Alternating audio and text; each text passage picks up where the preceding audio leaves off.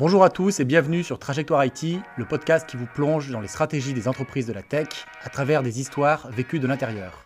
Aujourd'hui, je reçois Jean-Philippe Fontana, le DSI d'ITsoft. Bonjour Jean-Philippe. Bonjour Thibault. Alors Jean-Philippe, tu es donc le CIO, le DSI comme on veut d'ITsoft. Est-ce que tu peux nous présenter euh, ton entreprise en quelques mots, s'il te plaît? Oui, tout à fait. Euh, eh bien, ITsoft est un éditeur de logiciels euh, qui a basculé euh, il y a quelques années dans, le SaaS, dont le métier est la démat, dématérialisation de, documents, la lecture, l'extraction des données, la digitalisation des processus et, je dirais, la, lutte contre la fraude documentaire. Ok, très bien. C'est une, une, entreprise d'à peu près 200 collaborateurs, hein, si je ne dis pas de bêtises. Oui, tout à fait. Aujourd'hui, on est, on est 200 personnes, un petit peu plus, euh, sur deux sites. Le siège social qui est dans le sud entre Nîmes et Montpellier, à Émargues, euh, où il y a à peu près 120 personnes, et 80 à Rueil-Malmaison. Ok, très bien, en région parisienne. Alors, j'ai vu que tu étais né à. Enfin, que tu es né et que tu as étudié euh, l'informatique à Marseille hein, dans les années 90. Alors, j'aime bien ça parce que parfois on croit que l'IT, ce n'est qu'à Paris. mais non, c'est aussi dans le sud. Euh, est-ce que mmh voilà, bah, comment comment tu allez c'est pas pour commencer par une pique hein, euh, Paris-Marseille d'autant que moi je suis grenoblois donc je suis entre les deux. Euh, mais comment est-ce que tu vis ça? Ouais, bah, écoute je vis ça très bien. C'est vrai qu'à Marseille on a le soleil la mer l'OM mais mais il y a aussi pas très bien en ce moment je crois hein. ouais ça va ça va toujours assez bien voilà, et on a aussi l'informatique. Donc oui, je, m'étais orienté d'abord vers un, un Doug maths physique, mais que j'ai trouvé rapidement trop, trop théorique pour moi, pas, assez, pas assez dans la pratique. Et donc j'ai bifurqué vers l'informatique de gestion. Et une fois que j'ai fait ce diplôme en informatique de gestion, j'ai voulu l'approfondir avec, j'ai envie de dire, de la vraie informatique, en tout cas plus scientifique, plus technique, plus orienté développement. D'accord. Ok. Donc là, on est dans les années 90. En 95, tu décides de suivre ta fiancée à Montpellier hein, et euh, d'intégrer, alors, on va dire un petit éditeur de logiciels à l'époque, spécialisé sur la LAD. Euh, voilà, on est vraiment au tout début, 95, euh, hein, des débuts, vraiment au tout début de, la GED et de la dématérialisation, hein, c'est ça? C'est exactement ça. c'est vrai que la LAD, c'est la lecture automatique de documents qui était ce qu'on appelait à l'époque la LAD. Donc. Euh, et, oui, euh, j'ai suivi euh, ma fiancée de l'époque, qui, qui, est ma femme aujourd'hui, avec qui j'ai trois enfants, qui a réussi médecine dans la région, dans l'interrégion Languedoc-Roussillon. Donc, obligé de quitter Marseille. à regret quand même. Mais voilà, je suis parti dans le nord, donc à Nîmes. et, le, nord marseillais, c'est Nîmes, c'est vrai. Ouais, là, ça commence déjà à être dans le nord. Et, donc, je suis tombé sur, sur une petite société, une quinzaine de personnes, en plein centre de Nîmes, sur vraiment sur un domaine de pointe que je ne connaissais pas du tout. donc, ça, ça m'a aussi intéressé. Mais surtout, avec le, le fondateur, Didier Charpentier, qui m'a, on va dire, qui a réussi à me convaincre à le rejoindre. Ouais. Ouais, oui. Ok. Donc, voilà, à cette époque, donc c'est voilà, c'est bon, c'est ITsoft, c'est pas encore le ITsoft d'aujourd'hui, mais quand même assez rapidement, euh, ITsoft grandit, s'introduit en bourse, ouvre des filiales en Angleterre et en Allemagne, hein, je crois, et devient l'éditeur donc de, de l'AD, hein, de lecture automatique de documents, qui commence à travailler pour des grandes boîtes, hein, des grands comptes internationaux. Ouais, et toi, parallèlement à ça, cette évolution et cette, euh, cette croissance d'ITsoft, eh ben, on te confie de plus en plus de missions, et notamment des missions de qualité. Et tu intègres le CODIR. C'est ça? C'est exactement ça. C'est vrai que euh, quand, j'arrive dans cette euh, petite structure, où bah, pourtant je ne suis pas très vieux parce que je dois avoir 26-27 ans, mais je fais, partie des, je fais, je fais, quand même partie des, des, plus vieux. J'ai le même âge quasiment que, que les fondateurs et, et les directeurs.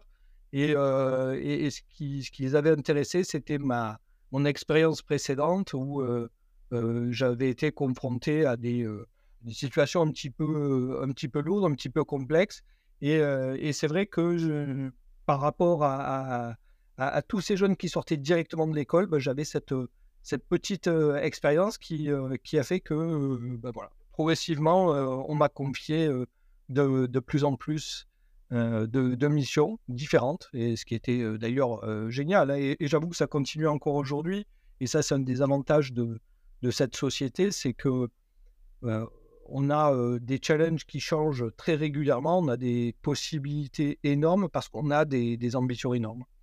Donc oui, on a voilà, on a commencé à, à, structurer le support technique quand on a commencé à avoir une centaine de clients. Et puis, en 2000... Oui, c'est-à-dire qu'on peut autant, quand, quand Microsoft était petit avec quelques clients, on pouvait un peu bricoler. Oui. Autant là, ça devient un peu plus sérieux, quoi, déjà. C'est ça, c'est ça. C'est vrai que le, le, client a toujours été... Alors, c'est une banalité, je pense que c'est pareil pour tous les éditeurs, mais, mais, mais le client est vraiment le sujet sur lequel on a le plus progressé rapidement parce qu'on avait cette, cette volonté, d'une part, de travailler dans la durée avec nos clients et de leur apporter un service de qualité. Donc, une des premières choses qu'on a vraiment structurées, c'est le, le support client. Euh, voilà. Donc, ça, c'est. Euh, bah, le client est, est, au centre de l'entreprise. Moi, je peux te dire que chez beaucoup d'éditeurs, ce n'est pas toujours le cas. c'est parfois le produit qui est vraiment au centre et le client peut être un peu oublié. Donc, c'est bien que effectivement qu'il y ait des éditeurs comme, comme Microsoft qui, qui l'intègrent tout de suite et qui le mettent au, centre de leurs préoccupations. Et, la qualité, en, à cette époque-là, c'est, c'est quoi la qualité logicielle? Alors, la, la, qualité logicielle à cette époque-là, alors d'abord, c'est, euh, un concours de circonstances. Euh, c'est que le, le, directeur général de l'époque a été euh, acting RD. Donc, il ne connaissait pas le, le, sujet et il avait besoin de, de quelqu'un qui puisse regarder de, de façon euh, externe, transverse, euh, ce qui était produit. Et donc, euh, et donc il, me confie cette mission-là pour, bah, pour analyser les pratiques, les résultats et toujours pour cette question de, de satisfaction client, de, de, uh-huh. qualité, hein, me confie le rôle de go-no-go pour, pour, la, pour faire sortir les, logiciels. Les versions et les logiciels. Ok, bien. Alors tu sais, moi j'aime bien quand, on va dire, quand la petite histoire percute la grande ou quand, le... quand des événements privés ou, ou, indépendants de notre volonté viennent influencer le, cours d'une entreprise. Hein. C'est l'ADN de Trajectoire IT. Et dans, bah, en l'occurrence, dans l'histoire d'ITsoft, c'est donc dans la tienne, il y a quelque chose d'assez, on va dire, spécial qui se passe en 2002 c'est qu'il y a un événement météorologique voilà, qui va avoir une influence assez forte sur l'organisation du travail que tu vas développer chez ITsoft et ah qui va ouvrir un peu la porte au télétravail et au nomadisme 20 ans avant le Covid. Oui, oui clairement. C'est vrai que malheureusement, après 95, en 2002, le Gard est touché par des inondations malheureusement meurtrières. Et, ah et ça va impacter ITsoft, heureusement avec beaucoup moins d'impact mais quand même, notre bâtiment qui est, qui est tout neuf, qui a été construit en, malheureusement en zone inondable, mais sur pilotis, n'est plus accessible. Euh, il y a de l'eau, il y a un mètre d'eau, on ne peut plus rentrer. euh, mais avec une bonne barque, c'est compliqué. Oui, c'est ça. Même, euh, oui, parce que malheureusement, euh, il n'y a plus d'électricité. Il n'y a plus de, de, télécom. Tout est sous l'eau.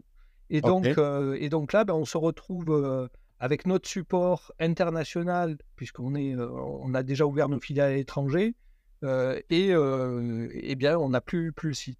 Donc, ce que je fais avec des, des collègues de l'équipe support, on récupère quelques. On arrive à, rentrer avec les bots dans, dans, le bâtiment, on récupère quelques PC, on s'installe à mon domicile à quelques kilomètres de là, et pendant 3-4 jours, on va faire du, du support depuis, depuis mon domicile avec mon, mon modem 512K de l'époque et pour assurer la continuité de service. Alors, il y, en a qui commencent dans un garage. Là, en l'occurrence, vous êtes, euh, je ne sais pas si vous êtes dans un garage ou une cuisine ou, un salon. C'était le salon, ouais. et vous assurez le support pour des, bah, pour des, pour des grands comptes qui sont euh, à Londres, à Berlin et je ne sais où, c'est ça? C'est exactement ça. Donc, euh, c'est vrai que à la fois, bah, on est sur, sur l'adrénaline de ce qui s'est passé, hein, et, et, on arrive à assurer le, la continuité de service comme on peut, comme on peut. Et, clairement, de, là, est partie une, une vraie réflexion, c'est que c'était plus possible. je ne savais pas à l'époque ce qu'était un, un, PCA ou un PRA, mais, mais, on a, suite à ça, on a commencé à, à mettre sur le papier et à créer une sorte de kit de survie. Si jamais ça se reproduisait. Ouais, ouais. Heureusement, par chance, les, les travaux qui vont être faits ensuite vont, vont, vont, faire qu'on n'a pas eu besoin. Mais on a, on a, c'est de là qu'est parti effectivement les réflexions qui, qui, vont suivre sur nos choix technologiques, l'organisation, etc. Ouais, complètement, complètement. Autre, autre pivot majeur, hein, 2006, tu proposes au, au CODIR de doter ITsoft d'une vraie DSI. C'est assez rare encore hein, pour des éditeurs, on va dire. À l'époque, c'est quoi? C'est une centaine d'employés à peu près, hein, ITsoft. Oui, c'est ça. Ok. Et toi, voilà, c'est un, un, choix personnel que tu fais de proposer au CODIR donc une, de se doter d'une DSI. Ça devient d'où cette idée? Eh C'est aussi la suite de ce qui s'était passé en 2002, mais c'est cette volonté de d'aller plus loin, d'avoir une, vision globale. donc, je, suis toujours, on va dire, patron du, support client. Donc, je participe à, toutes les, réunions avec nos clients. Je participe à quelques, à quelques avant-ventes. on est coté en bourse, donc les commissaires aux comptes, les CAC, nous, nous sollicitent, nous auditent commence à nous poser des questions et, clairement, euh, c'est vrai que même si on est tous des techs, parce que surtout euh, à cette époque-là, en, 2006, sur la les 100 personnes, il devait y avoir 90 euh, ingénieurs.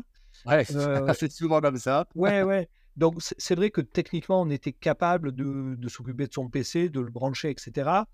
Mais, mais, mais ce que j'explique, c'est que c'est pas suffisant. Il faut, il faut se doter d'une approche structurée, d'une vision à long terme pour répondre à, tous ces enjeux. Ouais.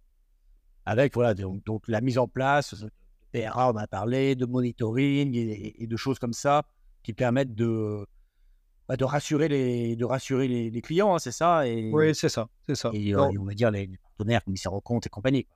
Exactement. Donc c'est vrai que je, je, propose de, de, créer une DSI.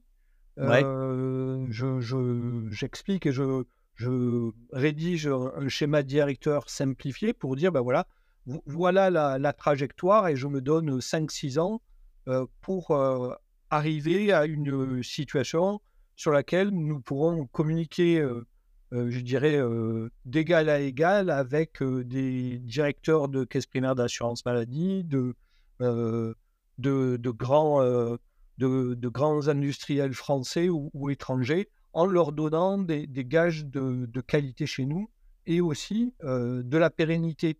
parce qu'en fait, c'est ça aussi, c'est que à la fois, il faut que l'IT soit fonctionnel, mais surtout qu'on puisse compter dessus et qu'on mmh puisse le montrer. Donc voilà, c'est tout ça que je vais proposer et, et, et, clairement, j'ai été suivi immédiatement. C'était donc, il, il, là, il n'a pas fallu des heures pour que ce soit accepté. Et dans la famille, je crée la DSI. Ok, ok, ok. et j'ai envie de dire rebelote presque en 2014. Alors, même chose, hein, tu as l'intuition en 2006, à l'intuition qu'il faut équiper tes sortes d'une vraie DSI pour parler d'égal à égal aux clients, etc., etc. 2014, on est 4 ans avant le RGPD à peu près. Hein bah, tu as l'intuition aussi qu'il faut effectuer, on va dire, un, virage plus sécuritaire. Alors, sur le système d'information, ITsoft évidemment, mais aussi globalement la solution elle-même, sur les, logiciels même que, vous, que vous construisez. Oui. C'est vrai qu'à cette période, ce qu'on voit arriver surtout, c'est c'est tous les. donc, il y, a la déferlante Internet, et, et, en tant oui, on est déjà, elle est déjà bien lancée en 2014. Oui, mais en tant que particulier, on commence à voir donc les virus, ça, c'est devenu quotidien, et puis il commence à y avoir des, des, des, attaques ciblées sur des personnes, encore relativement peu dans les entreprises, mais c'est qu'une question de temps. les ransomware et tout ça, enfin tout ce qui, va, tout ce qui va avec. Voilà, en 2014, on ne parlait pas vraiment de ransomware, mais mais on, savait, là, là c'était surtout des, intrusions. Mais, mais voilà, c'était c'était pour moi évident que la, les entreprises allaient être la prochaine cible. Ouais. Et donc, à partir de là, à la fois de manière assez pragmatique, on, on, on, a augmenté le, niveau de défense uh-huh. avec des, des, logiciels, avec des procédures de contrôle, de surveillance. On, s'est d'ailleurs inspiré de, de ISO 27002 qui était sorti pour les, les hébergeurs pour définir des, des, bonnes pratiques de sécurité. ce, qui ce qui plaisait beaucoup d'ailleurs aux commissaires aux comptes, hein, puisqu'ils étaient assez satisfaits de voir qu'on qu'on avait pris le sujet en charge et qu'on avait encore une fois un, plan pour, pour s'améliorer. et, c'est vrai aussi que la, DSI étant désormais protégée, mes collaborateurs qui, qui partaient sur site client étaient bien équipés et protégés, mais il fallait aller plus loin, il fallait notamment à nos clients internationaux donner cette officialisation de la prise en compte de, la sécurité. Ouais, ok. Et, c'est là où a émergé l'idée de, de, certification ISO 27001. Ouais, c'est ça. Moi, ça, on, effectivement, on, va en parler. C'est vrai, vrai qu'on est dans le. En plus, on est quand même vraiment le... à l'époque de la démocratisation du cloud hein, avec le, le, SaaS. Alors, je sais pas si Etisop c'était déjà en SaaS à l'époque, peut-être pas, mais où, où, ça arrive, il y a un besoin, il y a une inquiétude des entreprises par rapport à des, des choses qui naviguent un petit peu on ne sait où dans le nuage. Euh, et, donc, euh, ça contribue aussi à créer de l'inquiétude et donc, du coup, à, à, ce que chez les clients s'expriment des besoins de, de, sécurité et de preuves de, de, sécurité. Tout à fait. Et, le RGPD a été effectivement le, le, deuxième accélérateur euh, avec où sont stockées les données, comment sont-elles gérées, etc. Ouais. 25 mai 2018, si je dis pas de bêtises. Hein, Exactement. voilà. Donc voilà, donc un, virage vraiment sur euh, une prise en compte euh, forte de la, de la sécurité et un virage, comme tu nous, l'as dit à l'instant, hein, qui mène l'IT Soft jusqu'à l'obtention d'une certification, donc ISO 27001, c'est ça? Oui, ISO 27001 dans sa dernière édition qui est la 2022. Ouais. La, précédente datée de 2013, hein, donc euh, la première version de, l'ISO 27001 est sorti en 2013, appliqué en 2014, et puis, et puis est sorti la 2022 qui, qui a notamment le, le, le grand intérêt de, de, prendre enfin en compte la partie cloud des applications. Parce qu'en réalité, la, la, la 27001 était essentiellement sur la sécurité de l'information au sens presque stockage. J'exagère. mais, ouais, voilà. Et, c'est vrai qu'avec l'édition la, 2022, là, on est plus dans, dans l'usage des, des, applications cloud. Et donc, c'est parfait pour, pour un éditeur SaaS. Oui, c'est ça. C'est-à-dire que ça correspond tout simplement plus aux usages de, bah, maintenant. Bah, hein, oui, tout, à fait, tout à fait. les logiciels SaaS sont déployés au sein des, au sein des entreprises. oui, parce que c'est ça, ça qui est important à cette certification tu aurais pu décider de certifier, euh, de faire certifier uniquement la DSI. Et, et alors, ce qui est décidé, euh, c'est euh, certifier l'ensemble de l'entreprise, hein, c'est ça? Ouais. Oui, oui. Bah, encore une fois, je, je, me, je, me, mets à la place de, de, de, mon client, de mes clients, et je me dis, qu'est-ce qui a de la valeur pour lui? Alors, c'est sûr que savoir que la DSI d'ITsoft est certifiée, c'est bien. Enfin, je veux dire, c'est mais j'ai envie de dire, c'est, c'est juste normal. C'est, même pas un minimum. C'est, euh, c'est comme ça. Pour moi, ça doit être standard. En, revanche, ce que, ce que j'ai dit et ce que j'ai proposé au, au CODIR, c'est, euh, c'est de dire ce qui a de la valeur pour nos clients, ce sont les solutions que l'on apporte. Bien sûr. Euh, donc, la conception, le paramétrage, le support, l'exploitation, c'est ça qui doit être certifié. Et, bien entendu, par, par, conséquence, la DSI qui est en dessous, qui est support de, de ce travail-là, ouais. le l'est également. Mais pour le client, c'est ça le sujet. Euh, et, donc, c'est ça que, que, nous avons décidé de faire, et ce qui a été euh, à la fois euh, compliqué, hein, puisque ça touchait toute l'entreprise. Ouais, oui, c'est ça. Donc, non seulement le travail à fournir, il est, assez colossal, hein, et du coup, c'est quand même rare de voir des, éditeurs on va dire, grande PME faire ce, faire ce choix-là, parce que c'est quand même une somme de travail quand même assez colossale à, à, fournir pour obtenir la certification ISO 27001. Mais au-delà de ça, euh, bah, j'imagine qu'il y a des boucliers qui se lèvent en interne. Enfin, c'est quand on commence à certifier les choses, euh, bah, parfois les équipes ne sont pas toujours, euh, pas toujours ça d'un très bon oeil. Ah oui, ça, ça a été, ça, ça, a été beaucoup de pédagogie, beaucoup de, on va dire de, de, de discussion effectivement pour, pour expliquer le, le pourquoi de, de, cette décision. Et, et, c'est vrai que chez ITsoft, ce qu'on aime aussi, ce sont les différenciateurs, que ce soit technologique ou métier. Mais ça, ça en fait partie. Ça en fait partie parce que je vais sortir quelques chiffres. Je, regardais là sur le, sur le site de, de l'ISO, donc qui gère au niveau mondial les certifications. Et eh bien, il faut savoir que sur, en France, aujourd'hui, dans le domaine de la tech, il y a 139, moins de 140 entreprises qui ont une ISO 27000, qui sont certifiées et ISO 27. ça fait peu, ça fait peu, ça fait, peu. ça fait, ça fait d'autant peu que la majorité sont en fait, et c'est normal, des hébergeurs. Et après, quelques constructeurs de hardware. Et pour les éditeurs, c'est presque rien. Et donc, donc voilà, donc c'est ce point-là que, que l'on a voulu mettre en avant et que l'on a réussi. Et, et, donc oui, donc ça a été un, vrai challenge important parce que il a fallu revoir les, les, méthodes de travail. Bah, il a fallu faire changer les mentalités. Hein, parce mmh que c'est vrai que quand tu es à la R&D, quand tu dis je vais corriger un bug ou je vais corriger une, vulnérabilité, une CVE, c'est relativement peu productif si, on, si on pense juste logiciel, mais c'est pas ça notre mission. Notre mission, c'est c'est d'accompagner nos, clients et de leur fournir des solutions qui, qui, soient, qui soient fiables. Et, bah, donc, c'est là où, derrière, ben voilà, il faut passer du temps, il faut expliquer, il faut former, il faut sensibiliser.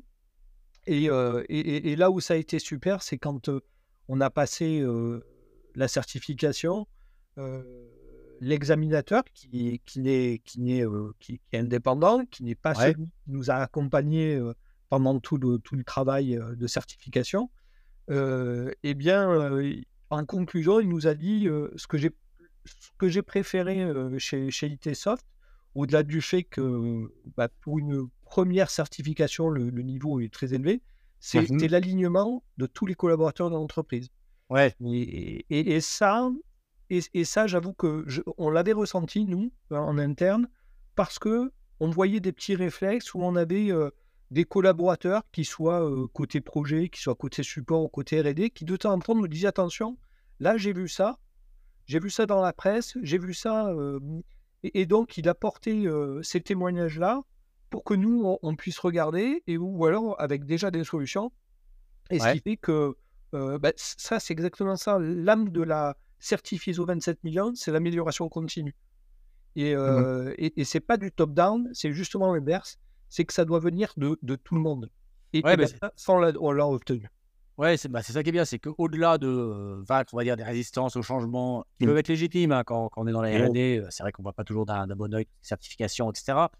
Mais au-delà de vagues, ces, ces résistances au changement, c'est d'autant plus appréciable quand on arrive à, susciter des, bah, une application quoi, des, différents services. Et, d'autant que euh, bah, la suite, euh, j'ai envie de dire de l'évolution euh, juridique, bah, vous donnez raison parce que je ne sais plus où on en est exactement au niveau de l'obligation de la facturation électronique chez les PME. Il me semble que ça a été repoussé, je crois que ça, ça peut être en juillet 2023. Bon, tu, tu, sais sans doute ça mieux que moi mais la certification ISO 27001 que vous, vous entamez, il y a quoi? Il y a, il y a, il y a, 4-5 ans, c'est ça? Enfin, oui, c'est ça. C'est ça. C'est ça, il y, a, il y a 4 ans, on a eu un petit ralentissement avec le Covid. Ouais. mais, oui, c'est exactement ça. Et bien, c'est vrai que bah, le, la satisfaction aussi que l'on a eue, ou en tout cas la, confirmation de, de, de, notre vision, c'est que la facture électronique dite 2024 aujourd'hui, eh bien, a rendu pour les éditeurs qui vont y répondre, pour les PDP, la certification ISO 27001 obligatoire. Donc effectivement, ça pour nous, c'était, je dirais, la, reconnaissance de, notre engagement et de, notre vision. Ouais, c'est ça. Et c'est cette vision moi, que, bah, que j'aime bien, hein, particulièrement dans, ton, dans ton parcours hein, et, chez toi, c'est que voilà, on a parlé de l'avènement du télétravail, du nomadisme, un peu déclenché par les inondations qu'il y a eu dans le Gard.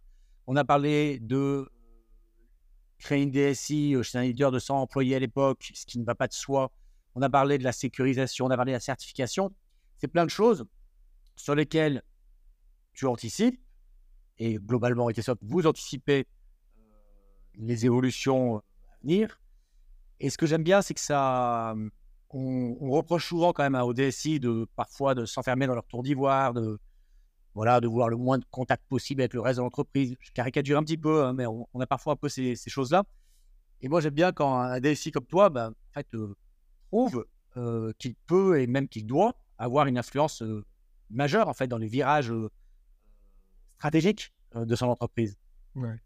Oui, ben, je trouve que tu caricatures beaucoup quand même. Bon, je t'en veux pas, mais, mais, c'est vrai que des, DSI dans les tours d'ivoire, hein, écoute, moi j'en côtoie et j'en ai côtoyé des centaines, que ce soit chez nos clients, que ce soit dans le club de DSI CIP Provence, ou la factory éditeur de Digital 113 qui s'appelle Decider IT ben moi, j'en vois pas des, des DSI enfermés dans leur tour d'ivoire. Euh... Ouais, alors, c'est pas, c'est pas tellement euh, tour d'ivoire, mais on va dire, euh, dont l'influence, dont on attend moins de l'influence sur la bonne marche de l'entreprise et euh, sur des aspects stratégiques qu'on pouvait l'attendre il y a longtemps. Ça va moins de soi dans les COMEX. Moi, je vois moins de, moins de DSI aujourd'hui qu'on en avait peut-être, par exemple, dans, dans, les années 2000. Et, et du coup, on peut avoir des, des DSI qui, je dis, volontaires de, gré ou de force, j'ai envie de dire, hein, euh, sont un petit peu euh, exclus de, des virages stratégiques, euh, sont vus comme un centre de coût. alors qu'en fait, ils ont, et tu le prouves, ils ont vraiment des, choses à apporter, mais vraiment sur, les, ouais, sur, sur des, des pivots, comme je les appelle, à des moments pivots d'une entreprise. Oui, c'est vrai que, et ça je le constate, les, souvent, les DSI sont vus comme des centres de coûts. Ça, ça c'est vrai, et, je, trouve que c'est relativement dommage. et, mais, mais, quand même, de plus en plus autour de moi, et je vois les, les liens que l'on crée en termes de réseau entre DSI notamment, pour s'échanger des bonnes pratiques, etc., montrent que, que les DSI sont quand même très ouverts. Ils ont, pour, pour, moi, ils ont, ils ont cette capacité à, à, aller sur le terrain, à connaître leur entreprise, à connaître les collaborateurs. Et, je trouve beaucoup plus que, que, beaucoup d'autres directions. parce qu'ils ont, ils ont ce besoin de faire tourner la machine. Et pour faire tourner la machine, ça ne peut pas se faire dans un bureau perdu au 17e étage d'une tour. Donc, donc oui, effectivement, il y a cette problématique du centre de coût parce que oui, l'informatique coûte, mais, mais, mais, sans elle, rien ne tourne. Ouais, on est, on est, on est, d'accord. Hein. Mmh. Et, surtout quand on travaille chez un éditeur de logiciels ou DSN, on, ça on est conscient. Non, mais c'est bien effectivement que tu, tu rétablisses cette, cette, cette vérité et que les dirigeants, parce qu'on a pas mal de dirigeants qui, qui, nous écoutent, hein, voilà, prête conscience hein, de, de, de, l'apport des, des DSI.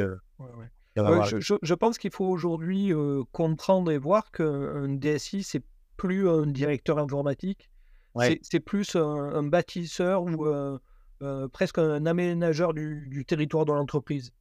Et, c'est plutôt comme ça que, que, j'ai toujours vu les choses. C'est c'est à la fois avoir une réponse pragmatique au quotidien, mais aussi se donner du temps et une vision pour pour penser au-delà du scope pur de la DSI, de l'entreprise. Et, voilà, c'est, vraiment comme ça que, que, j'ai, mené la DSI. Alors, je dis je, mais bien entendu, c'est avec, avec mes équipes, hein, parce que bien sûr, un, DSI seul, ça sert à rien. Hein, ouais, on est d'accord. voilà. Mais c'est bon, c'est valable pour tous les métiers en général. Hein. C'est vrai.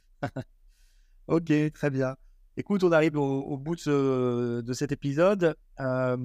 quel J'aime bien finir souvent sur une question un petit peu ouverte comme ça. Est-ce que tu aurais un conseil, une, recommandation euh, à faire au DSI, euh, mais plus largement aux, dirigeants et, et, au public euh, qui, nous écoute Écoute, comme on est en début d'année, je ne vais pas donner ma résolution, mais je vais formuler deux vœux.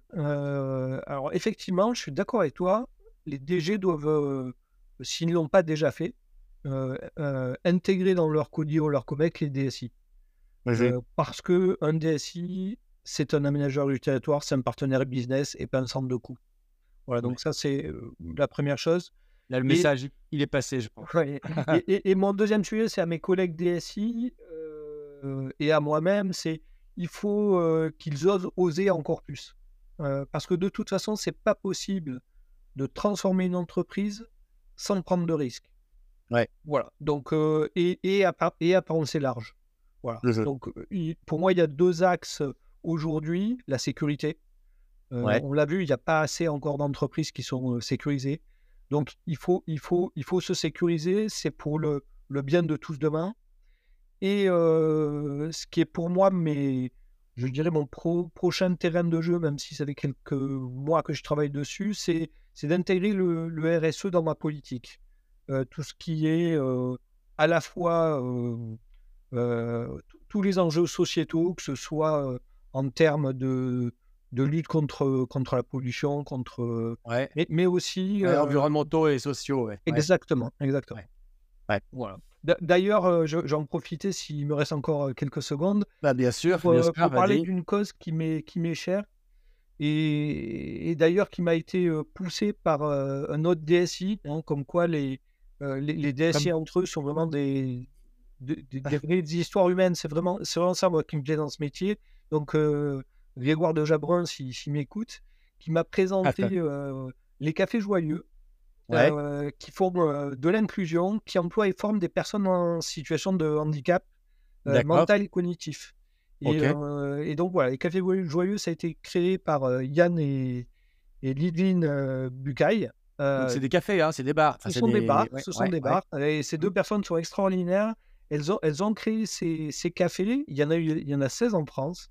Donc vous pouvez euh, vous taper café joyeux sur internet, vous allez y aller, vous allez passer un super bon moment, vous allez boire du bon café ou des tisanes, mais vous pouvez aussi tout simplement aller sur leur site internet et, et, commander euh, ça. Alors c'est une, c'est une association à but non lucratif. C'est voilà. leur, euh, leur, rôle, c'est euh, de donner un, vrai boulot, euh, un vrai travail à des personnes qui sont en situation de handicap. Ouais, et ils seraient un peu exclus de la société, ça. Complètement. Et, alors, je, je, veux pas dire par rapport à d'autres d'autres organismes qui, qui emploient des personnes en situation de handicap mental, c'est vraiment différent. Aller là-bas, l'atmosphère est différente, les gens travaillent vraiment et, sont heureux. D'où le nom de Café Joyeux. Voilà.